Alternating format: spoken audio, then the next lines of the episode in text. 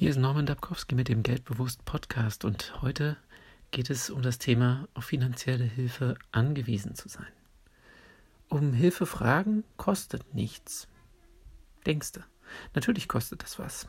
Mut, Hoffnung, Glaube, Vertrauen, Stärke, all das ist wertvoll und wird benötigt. Und das ist erst die eine Seite der Medaille. Denn man muss auch Hilfe annehmen bzw. Hilfe zulassen. Und das kann sogar schwieriger sein als ersteres. Wenn du dann noch auf finanzielle Hilfe angewiesen bist, dann steckst du leicht in einer Zwickmühle zwischen dir und deinen finanziellen Verpflichtungen. Ich wünsche dir, dass du niemals auf finanzielle Hilfe angewiesen sein wirst. Aber wenn es mal so kommen sollte, dann ist es gut zu wissen, wie man vorgehen und wie man fragen wird.